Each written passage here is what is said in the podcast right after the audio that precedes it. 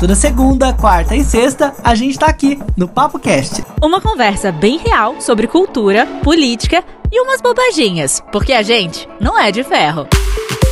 Ah, siga a gente no Instagram, o meu é arroba o Felipe Reis. E eu, arroba Carolina Serra B. Segunda-feira, não, é sexta. Nossa, mas por que será, né? Por que será que a gente ficou dois dias longe daqui, né, Carol? Estamos de volta. Pois é, a gente está de volta sexta-feira para falar sobre vários assuntos, mas se você tá aqui caindo assim como a gente, que esqueceu de ouvir os outros episódios, saiba que além dessa plataforma aqui que você está ouvindo a gente, a gente também tá lá no Instagram. Então, se não dá para acompanhar aqui, dá para acompanhar lá. É só você começar a seguir no arroba opapocast. Eu tenho meu Instagram também, que eu coloco várias coisas lá. Dá para você seguir, conhecer um pouco mais do meu trabalho. Arroba Carolina Serra B. E o Felipe também posta várias coisas lá. Conheça um pouco sobre o Felipe Reis no arroba o Felipe Reis. Isso aí. A gente não esteve aqui na segunda nem na quarta, mas estamos aqui firmes e fortes para não deixar a semana passar em vão. E no PapoCast de hoje vamos falar sobre arte. Vai ter uma entrevista muito legal com um artista visual maravilhoso, ilustrador, que tem um projeto muito bacana. Já é uma indicação barra um, uma conversa muito boa para essa sexta-feira. E a gente vai falar também sobre o bloqueio de contas que está gerando muita fila no banco Caixa e também vários problemas, né, no auxílio emergencial que a gente vem falando aqui já tem um tempão, né? Será que você conseguiu? E se conseguiu, será que sua conta foi bloqueada? Não? O que está acontecendo? A China também, Carol, está com a corda toda. Por lá, o coronavírus já está bem é, mais contido, né, com relação ao restante do mundo. E já estão até lançando sonda para Marte. Parece que o mundo continua girando. Continua girando. E é o capitalismo selvagem. Os Estados Unidos é, eles sugeriram agora um, um, preço global de 40 dólares para a vacina contra o Covid-19. Muito? Pouco? Será que é válido? Daqui a pouco você vai saber. Uma ONG está dizendo, Carol, que os cães não serão devolvidos pela Cláudia Hanna. Aquela polêmica toda da atriz que adotou cachorrinhos, devolveu. Olha, é uma loucura. A gente vai entender melhor essa história daqui a pouco. Entender melhor também aquela história da reportagem que viralizou, a reportagem do final dos anos 80? É isso? Acho que é Será? 90, acho que é 90, 90? não é 80, não. É? É, o César Tralli não é tão velho assim, né? Ele é. Ele é bem velho mesmo. Mas essa reportagem, muito antiga da Globo, levantou uma discussão sobre gordofobia. Tem o um áudio aqui, a gente vai soltar para vocês e a gente vai comentar em cima, né? Porque eu fiquei bem chocada com essa reportagem.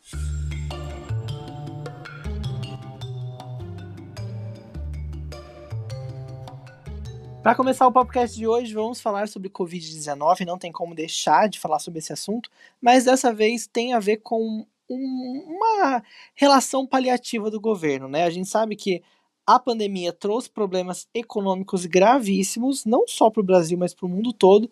Mas parece que a solução tupiniquim para resolver esse problema financeiro da galera aqui no Brasil tá um lixo. Até porque as poucas pessoas que receberam auxílio emergencial tiveram um problema de atraso absurdo com as parcelas. Muita gente até agora não recebeu nenhuma parcela. Tem gente que teve aprovação, mas não conseguiu pegar o dinheiro.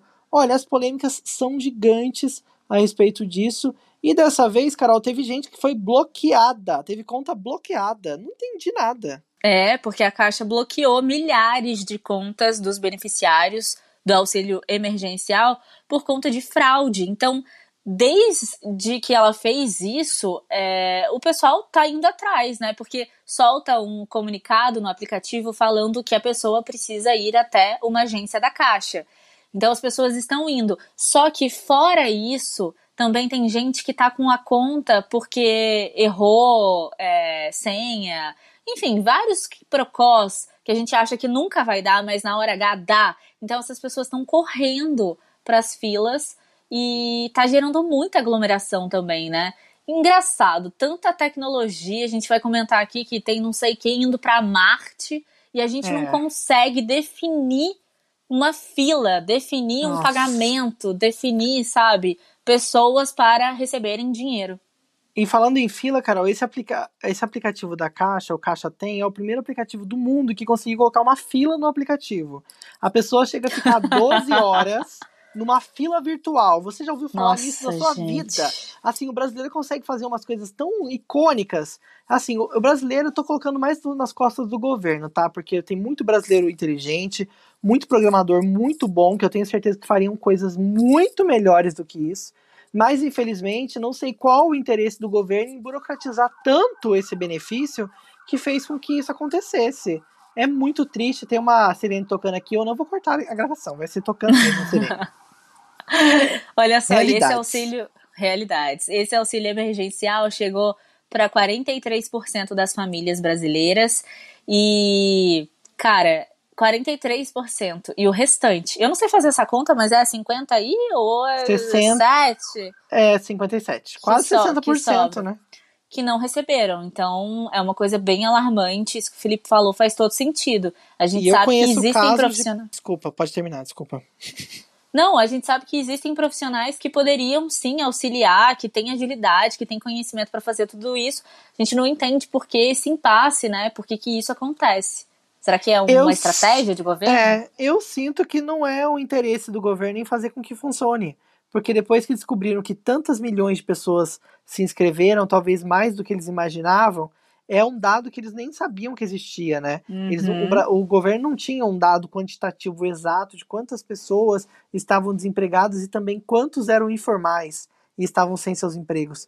Então, acho que quando tudo isso chegou, a bomba estourou de uma forma tão absurda lá dentro que começaram a ver formas de fazer com que a burocracia aumentasse para que o dinheiro não saísse. Só isso eu consigo imaginar, porque eu conheço pessoas qualificadas para receber o auxílio, mãe solteira que precisa de Bolsa Família que teve tudo por, tudo foi por água abaixo, perdeu até o Bolsa Família e tá sem Nossa. dinheiro nenhum.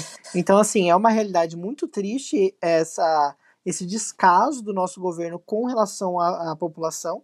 Foi apro- foram aprovadas cinco parcelas, né, além das três originais, mais duas. Mas o calendário é tão maluco que teve, eu vi até no Instagram uma youtuber de finanças tentando desvendar o calendário, porque as pessoas começam a receber no mês, depois ela só pode sacar no outro mês. É uma loucura, gente, é triste. Infelizmente, o brasileiro só se ferra mesmo nesse sentido. E a China lançou com sucesso sua primeira sonda para explorar Marte. Quando você acha que a Terra já tá pouquinha para você, né? É muito Covid, né? Vamos explorar Marte, então. Não para, né? Nada para, Felipe. Que loucura. Então, gente, a gente pensou que o nosso planeta estava caótico, né? Que a gente estava todo mundo concentrado em uma coisa só, que a gente estava com tudo parado, né? O comércio parado, as escolas paradas. Mas parece que a tecnologia, e principalmente essa, essa nossa Guerra Fria, né? Clássica, que nunca para, nunca acaba, ela continua, né? E dessa vez a, é uma primeira missão de exploração chinesa lá no planeta Marte. E foi lançada uma sonda, a Ti, ah, eu vou tentar falar, mas não sei se vou conseguir. É Tianwen-1. Ai, nossa, que chinesinho. Pareceu mesmo, né? Eu acho que eu dei uma enrolada. Tianwen. Ela foi lançada nessa quinta-feira, lá do Centro Espacial, na, numa província de Yan'an. Ai, já tá, tá complicado, viu? Tem que comer, parece que tá comendo, assim, É. né? Tipo, é Só um, é um.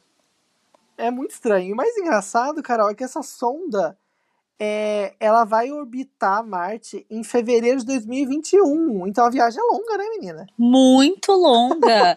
e eles já tentaram uma outra vez, que foi em 2011, só que nem saiu dos arredores da Terra, né? O orbitador Yin-1, 1, ele... É Estranho, engraçado. né? É engraçado. Ele perdeu contato, caiu, enfim, caiu na verdade dois meses depois. Mas agora, então, parece que deu tudo certo, né? Então, e nessa semana, os Emirados Árabes também iniciaram uma missão para explorar Marte. Parece que tá todo mundo interessado, né? Depois dessa pandemia, é melhor a gente mudar de planeta mesmo, viu? Carol, e nessa vibe de Guerra Fria, de disputas, a gente também tá vendo isso com relação às vacinas, né? Eu percebi que parece que. Eu tenho essa impressão de que a vacina agora virou um troféu, né? E cada país quer ter esse troféu, quer levar na melhor na disputa. Tem até um meme, né, que fizeram com a Gretchen, com várias perucas diferentes e acessórios. Porque um dia você vai tomar a vacina russa, então ela tá mais russa. Outro dia ela vai tomar a britânica, depois ela vai tomar a chinesa. Então, assim, é bom que a gente tá, de todas as formas, sendo quase protegidos aí, né? Todo mundo tá tentando numa mesma causa. Mas o fato é que quem conseguir essa vacina vai reter um poder muito grande, né? E na verdade corre o risco de todo mundo estar tá certo, chegar no mesmo, no mesmo denominador comum, né? Exatamente. E os Estados Unidos está sugerindo que seja definido um valor, meio que um valor padrão para essa vacina de 40 dólares, né? Isso equivale, equivale, equivale né, mais ou menos a 200 reais, né, com o nosso dólar ao preço que estamos. E, ó, e além disso, tem varia muito, né? Tem vacina que vai ter uma dose só, tem vacina que vai ter mais de uma dose. Então é complicado. E tem outra, uma outra, um outro fator dessa história que além dessa determinação que os Estados Unidos estão sugerindo, eles também querem ter o monopólio de uma marca lá para o país deles, né? A Pfizer, que está fazendo aí 100 milhões de doses a um preço de 39 dólares. Essas primeiras 100 milhões de doses devem ser apenas americanas. Eu acho isso meio louco, né? E é uma época de eleição também lá do Trump, né? Nossa, com certeza. E o Trump ele deve estar tá suando, né? Tentando pensar em mil possibilidades de fazer com que o John Biden não não consiga vencer essa, essa eleição. Mas ele tá atrás, né? E ele vai fazer de tudo para poder conseguir aí ser reeleito. E muito se deve também à, à vacina, né? Uma outra coisa também, só falando da eleição lá nos Estados Unidos, é que ele tá colocando mais poder nas mãos dos policiais, tá? Tipo, com policiais truculentos mesmo. Então ele quer, eu acho que manter aquelas pessoas que, que já que já se ligavam mais nele, entendeu? Mostrar que, que eles ganham pela força e tal. E, e deixar o resto de lado. Essa está sendo a investida nele. Com certeza, a investida também na, na vacina. Que a, é, é a Pfizer, né? Pfizer, Pfizer. Ele é um dos sócios então ele também tem um interesse econômico aí, né? Além de político, ele também tem um interesse econômico. Nada é por acaso e a gente está vivendo uma época desses conflitos, né? Vários fabricantes, cada um querendo puxar para o seu lado. E eu espero, assim, sinceramente, que é um momento global, né? A gente está passando por um momento, é uma pandemia do mundo todo. Eu acho que as marcas tinham que ab abrir essa consciência. Eu sei que o mercado é importante, que dinheiro é importante, mas eu acho que tem que ser uma coisa mais realista, né? Porque a gente tá vivendo um momento que todo mundo precisa da vacina. Então, para que se tornar uma disputa financeira, né? Vocês devem estar acompanhando aquele quiprocó que tá rolando entre uma ONG e a atriz Cláudia Hanna. Parece que ela adotou dois filhotes, se não me engano foi Pitbull. E aí eles ficaram muito grandes, mas é óbvio que eles iam ficar grandes. E veio a pandemia e tal, ela já é uma senhora, né? Ela só tem cara de muito, muito jovem, mas ela é uma senhora. E ela não parece que não deu conta ali dos afazeres dos cachorros, dos afazeres da vida dela, e eles são crianças, ela pegou com dois, três meses, então é óbvio que eles são arteiros, que eles quebram as coisas, que eles são muito grandes. E aí ela decidiu doar de novo os cachorros para ONG. Devolver, né? A verdade é essa. É, devolver, né? Eu não sei qual que é o pior. Todos são piores. Para mim, esse caso é assim horrível. Só mostra quanto ela não teve nenhuma consideração pelos cachorros. O que, que você acha disso, Felipe? Olha, sinceramente, quando eu vi essa notícia na primeira vez, eu achei um absurdo, porque não, para mim não existe isso de devolver, gente. Cachorro, pelo amor de Deus, é como se fosse filho mesmo. Você vai adotar e vai devolver, tem gente que também faz isso com criança, viu? Não é só com animal, não. Mas é, eu achei de uma frieza dela. Ela, inclusive, não foi só isso, né? Ela relatou que destruíram coisas dela. Gente, é coisa de cachorro, cachorro criança, é normal. E aí também aconteceu de. Ela, ela a ONG procurou ela para reforçar doses de vacina, ela não queria dar vacina, não quis sair de casa para dar vacina. Então, assim, é um, um, foi uma sucessão de, de relatos ali da ONG com relação a, a esse. Eu esqueci a palavra, mas essa renúncia. Não é renúncia que fala, é essa. Abandono. É, esse abandono ali da, da função de tutora que ela tinha que exercer, né? Ela adotou com essa função, né? De cuidar. Assim, depois foram liberadas algumas fotos da casa dela. Então, o sofá, tá, a poltrona tava completamente rasgada, o sofá.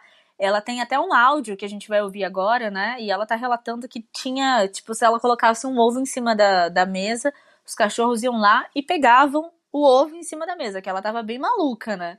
Eu não tô conseguindo. Tem o Thor também que rosna para mim. Eu tenho que pegar um pau para me defender dele. Isso é um problema também, mas assim, o maior problema é a destruição geral. E eu já desenvolvi todo um emocional com eles, mas eu não tenho condição de ficar com eles. Eu não tenho mais sala, Amanda. Eu não tenho mais nada. E os meus netos vão ter que vir para cá. Minha filha que está em São Paulo, tá muito complicado. Infelizmente, é, realmente são tempos muito difíceis.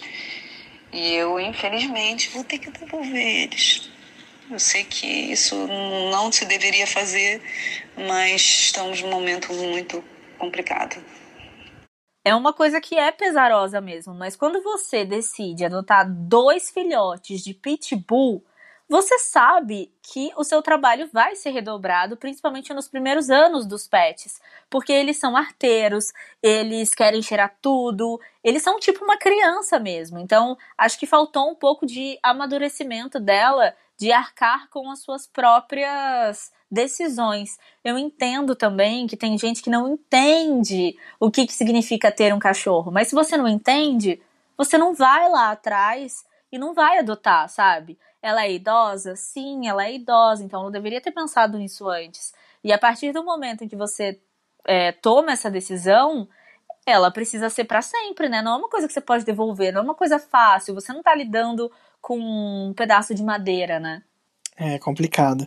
E aí a ONG, projeto, é, projeto Toca do Bicho, publicou né, no Instagram uma foto falando sobre, mostrando os cachorrinhos, né? E falando que também declararam que não vão devolver para a atriz os cachorrinhos e, e estão procurando novos adotantes para eles, adotantes responsáveis, amorosos, dedicados e que eles, que eles tanto merecem, né? Deu até uma, uma boa de uma cotovelada, né? Uma, uma agulhada na, na atriz. Ficou bem feio para ela, vou ser bem sincero. Eu acho que não tem lado positivo para ela nessa história, não. Também não. Acho também assim que num primeiro momento a ONG podia ter. Eu não sei também, mas não sei se a ONG meio que se aproveitou dessa situação, não de modo pejorativo, tá? mas usou dessa situação para poder também mostrar que não é só com ela que acontece isso, né? Com outras pessoas anônimas, eles também devem ter esse tipo de, de, de, de feedback e de atitude. Mas eu acho que a forma como eles fizeram alguns posts eu achei um pouco, sei lá, um pouco pesado. Mas tem que falar, né? Se isso acontece uma vez, deve acontecer umas 10 vezes. Então, levantou, Sim, esse, muitas. levantou esse assunto. Inclusive, a gente falou sobre esse assunto aqui alguns episódios atrás. Conversamos com uma protetora de uma ONG que falou vários itens dessa época de pandemia, de pessoas que adotam e acabam devolvendo depois, e também de cachorrinhos que foram abandonados. Né? É uma realidade muito triste. Se você quiser pesquisar aqui alguns episódios anteriores, a gente falou bastante sobre isso e é interessante, porque realmente é um assunto importante. Foi no episódio 91, encontrei aqui. Vocês assistiram um pedaço de uma reportagem que viralizou esses dias de um jornal que tinha a participação do César Tralli falando coisas assim absurdas e claro que tinha gordofobia no meio, além de outras coisas. Não tinha só gordofobia não, viu? É, foi uma reportagem bem polêmica que foi exibida em, no Jornal da Globo, gente, o Jornal da Globo que atualmente é um jornal tão elitista, né, que fala muito sobre economia, sobre finanças, sobre política, e eu não conseguiria nem imaginar aquela matéria no Jornal da Globo. Tudo bem, é uma coisa muito antiga, mas na época, gente, eu acho que já devia ser um tema muito grosseiro e sendo tratado de uma forma muito natural. Vamos ouvir um trechinho. Dá para imaginar gente comum, gordinha, careca, míope, ganhando um bom dinheiro para fazer comercial de televisão? Pois é, isso acontece cada vez mais. São pessoas comuns. Ninguém aqui tem rosto para capa de revista ou comercial de televisão. Será mesmo? Tá vendo aquela gordinha ali? Você acha que ela tem condições de fazer algum comercial de TV? Menina, tá louco essa gorda aí fazendo comercial de TV? É, mas quem achar isso caiu do cavalo.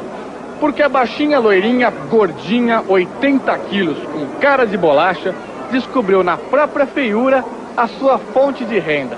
Ela só já não fez propaganda de televisão, como resolveu abrir uma agência que só contrata gente feia. O mercado gosta muito do tipo, porque o tipo marca muito, é muito simpático, tem muito alto astral.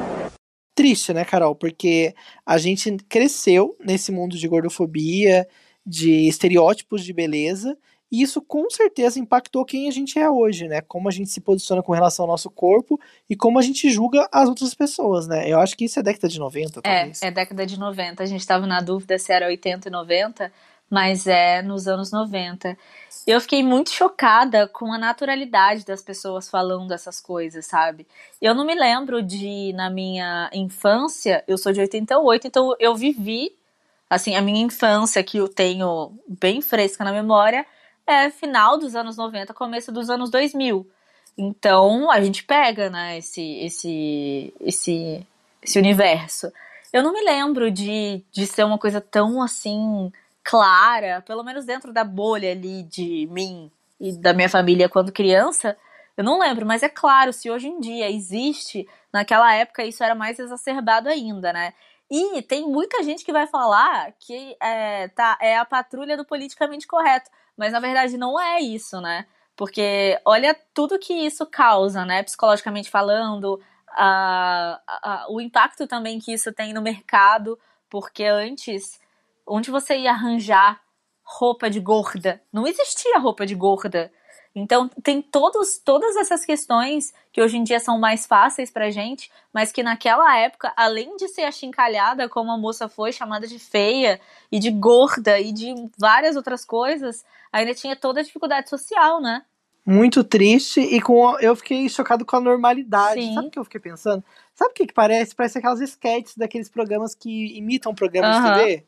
Não Parece. parece, sabe? Tipo, é, ah, sei lá, Zorro Total, não sei, esses programas, principalmente da Globo, que agora estão em alta, que zoam a própria TV, parece que eles estão brincando, porque o jeito que ele fala, parece que ele tá até meio que brincando, assim, falando de uma forma, tentando ser bem humorado, com uma coisa que não tem nada a ver com humor, né, pelo contrário, é, assim, chocante, e pensar que isso era super naturalizado, né, porque nunca iria ser aprovado por uma redação hoje de qualquer emissora uma matéria daquele jeito. Eu acho muito improvável de acontecer isso. E ainda bem, né? Ainda bem que há toda essa evolução, porque, gente, eu acho que é, é de uma insensibilidade muito grande também, né? Porque se, eu acho que se você tá num ambiente em que a pessoa de quem você tá falando não se sente à vontade, que aqueles termos que você tá usando para ela não representam ela, eu acho que isso já era para causar um estranhamento, né? Na pessoa que tá escrevendo essa matéria.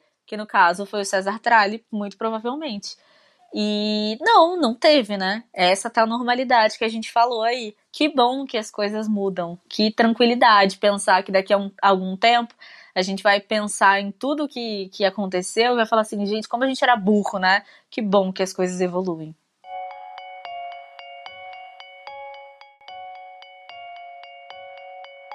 Carol, nessa sexta-feira, que é um dia de indicação, eu trouxe aqui para o nosso papo do dia uma indicação que eu já queria trazer há muito tempo. É um Instagram que eu consumo e eu descobri que é, é muito maior que o Instagram, né?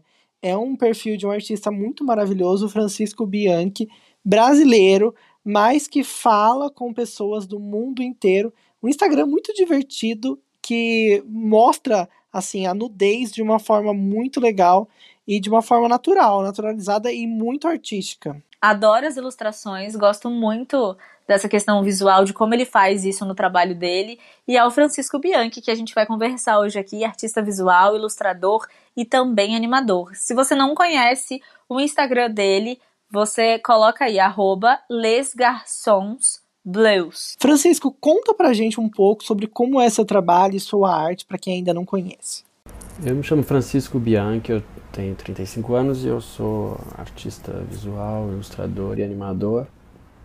É, eu tenho um trabalho, é, um projeto de, de ilustração que chama Les Garçons Bleus, em francês quer dizer Os Meninos Azuis, que é um trabalho de nu masculino é, desenhado com caneta esferográfica, aquela que se compra em qualquer lugar, azul. É, eu comecei como uma tentativa de normalizar a nudez, por isso eu comecei esse, esse projeto e é mais ou menos isso que eu quero. Não sei se eu tenho essa pretensão enorme de normalizar a nudez, enfim, de, enfim, mas só de colocar a nudez como algo natural para mim no Instagram, na internet ou, ou nos meus projetos de animação, já, já talvez ajude um pouco nesse tabu que é a nudez e, e tirar o sexo da nudez. E como é que é ser um artista brasileiro e você vive em outro país? Ser um artista brasileiro é muito difícil, porque a arte no Brasil não é muito valorizada, tanto é que agora, nesse momento, a gente pode ver que a cultura e a arte são são são parte de um de algo que não é valorizado, que é a, é a primeira coisa que perde que perde em financiamento, que perde em, em, em interesse é a cultura e a arte no Brasil, pelo menos, é, a gente vê que é mais ou menos assim. Então, ser artista brasileiro é tentar buscar essa valorização que é muito difícil de ter no Brasil. É, as pessoas acham que elas vivem sem arte, mas elas, elas escutam música, elas veem um filme e acham que isso não é arte. Muitas pessoas, né? não vou generalizar e vou falar que são todas assim. Eu moro na França, apesar de, de estar nesse momento de pandemia confinado no Brasil, porque aconteceu de eu estar no Brasil quando a pandemia começou, mas eu moro na França há 11 anos, em Paris, e eu vejo que lá eu tenho um pouco mais de valorização das coisas que eu faço e dos artistas colegas também são um pouco mais valorizados. E como surgiu esse projeto Les Garçons Bleus, né? Super chiquérrimo francês, né? esses garotos azuis. Conta pra gente. Surgiu dessa vontade de desenhar com caneta esferográfica, eu gostar muito da cor azul, de ser uma cor muito é muito usada, muito ser uma cor associada à tranquilidade, à bondade, à, à, à paz é, é a cor do céu e do mar, então eu, eu sempre gostei muito de azul, eu acabo me vestindo muito de azul. E, e o Garçon Bleu começou com, com a vontade de desenhar é, alguns meninos que passaram na minha vida. Então eu comecei desenhando assim, é, os meninos que eu fui apaixonado, que eu amei, ou que, ou que eu tive alguma coisa que me inspiravam. E aí depois eu fui percebendo que na verdade não era só isso que me inspirava, e o que me inspirava também era a diversidade de corpos, essa coisa de normalizar a nudez e de e de tirar o sexo da nudez. Por que, que o sexo tá? Por que, que a nudez é associada com o sexo sempre? Se alguém ficar pelado na rua, por que que isso é um por que que isso seria um atentado ao pudor? E é mais ou menos isso que eu tento tento dialogar com, com Le Garçon Bleu. Conta um pouco sobre o trabalho de vídeo que isso rendeu. Como é que foram os bastidores? Porque aquele resultado. Como é que foram os bastidores para que aquele resultado acontecesse?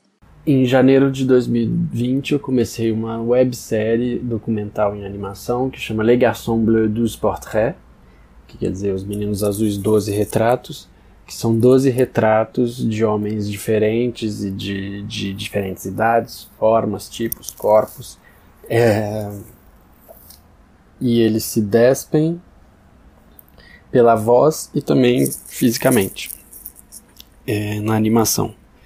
São 12 retratos que assim faz um por mês, então a partir de janeiro teve o primeiro, E agora vamos lançar na quarta-feira, 29 de julho, um novo episódio no Instagram e no YouTube, é, que é o sétimo episódio né, da, da série.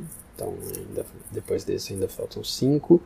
E é uma série que fala justamente do, da intimidade desses homens, da, da, de como eles se veem no próprio corpo, da, da nudez. E e é um trabalho que eu faço em rotoscopia, então eu filmei esses modelos e eu acabo desenhando por cima da imagem cada frame. Então cada episódio tem mais ou menos 600, 600 desenhos e duram um minuto. Então eu vou fazendo, vou montando o episódio com a voz dos, dos modelos e também com a animação que eu acabo criando alguns efeitos, algumas coisas para dar uma para dar um sabor ali no, no episódio. E é isso, é, é, é, o que é uma série que foi financiada pelo governo francês, pelo pelo o CNC, que, que é como, as, como seria a extinta, quase extinta Ancine no Brasil. É, foi financiada também pela como igual relativa mais ou menos relativa à ECAD aqui no Brasil que é a SACEM e agora foi comprada por uma por uma rede de televisão é, francesa, que é a France Television, para passar no canal oficial deles na internet. E é isso, eu queria agradecer ao pessoal do Papo Cast, Felipe Reis e a Carol Serra, pela oportunidade de falar aqui um pouquinho. E se vocês quiserem ficar interessados, segue lá no Instagram, arroba Les Garçons Bleus. Les Garçons Bleus. Obrigado. Francisco, muito obrigado pela sua participação. Gente, olha, é um trabalho visual muito legal que vocês viram. Tem vídeo, tem imagem, é um trabalho riquíssimo de ilustração com caneta Bic. Assim, é uma coisa muito diferente e com uma riqueza de detalhes que me deixa surpreendido. E se você quiser conhecer um pouco mais do trabalho do Francisco, é só seguir lá no Instagram, Les Garçons Bleus, Bleus, não sei como que é a pronúncia correta, mas dá para você ler aqui na descrição do episódio, tem certinho como se escreve. E também no nosso Instagram a gente vai colocar lá o arroba dele, então é facinho de seguir. E quando você escreve Les Garçons, que é o garçom igual a gente procura na padaria, no, no restaurante, você já vai ver porque é o primeiro perfil lá que vai aparecer. Ai, eu adorei, adorei. Eu... E nudes maravilhosos, né? Que não podemos deixar de falar. É, então, eu gosto muito, gostei bastante. Obrigada, Francisco, um beijo. E esse é o PapoCast dessa sexta-feira, né? Essa semana foi apenas um episódio, mas estamos aqui marcando presença. Nossa, marcando o território. Inclusive, eu recebi uma mensagem muito fofa de uma prima minha que mandou um direct pra gente lá no Instagram e ela falou que a gente tá sendo companhia nessa pandemia pra ela, na quarentena. Ah, Achei muito legal. Demais. E ela lembrou até do, do bisavô, do nosso, do meu tataravô, né? Que é o bisavô dela. Do nosso, do meu, do seu, do todo mundo. Do, do, meu tataravô, que é o bisavô dela, que ficava muito grudado no rádio, e aí ela lembrou desse, dessa situação. Ah, que legal. Bem familiar, fofinho, né? Adorei. Muito obrigado, Patrícia, pela sua mensagem. Amei. Ah, eu também adorei. Um beijo, Patrícia. E continue seguindo a gente, viu? Pode deixar mensagem lá. Se você tá ouvindo pela primeira vez, também deixa mensagem pra gente. Assim como a gente sempre tem indicação na sexta-feira, coloca lá pra gente um Instagram, um perfil, ou, sei lá, uma banda. Faz o Felipe escutar toda a discografia do Los Hermanos, sabe? Para ele comentar aqui na sexta-feira. Deixa lá o seu recado que você quer que a gente fale aqui. E é isso aí, Carol. Na segunda-feira a gente tá aqui de volta. Beijo para todos vocês. Ótimo final de semana, gente. Beijo, tchau.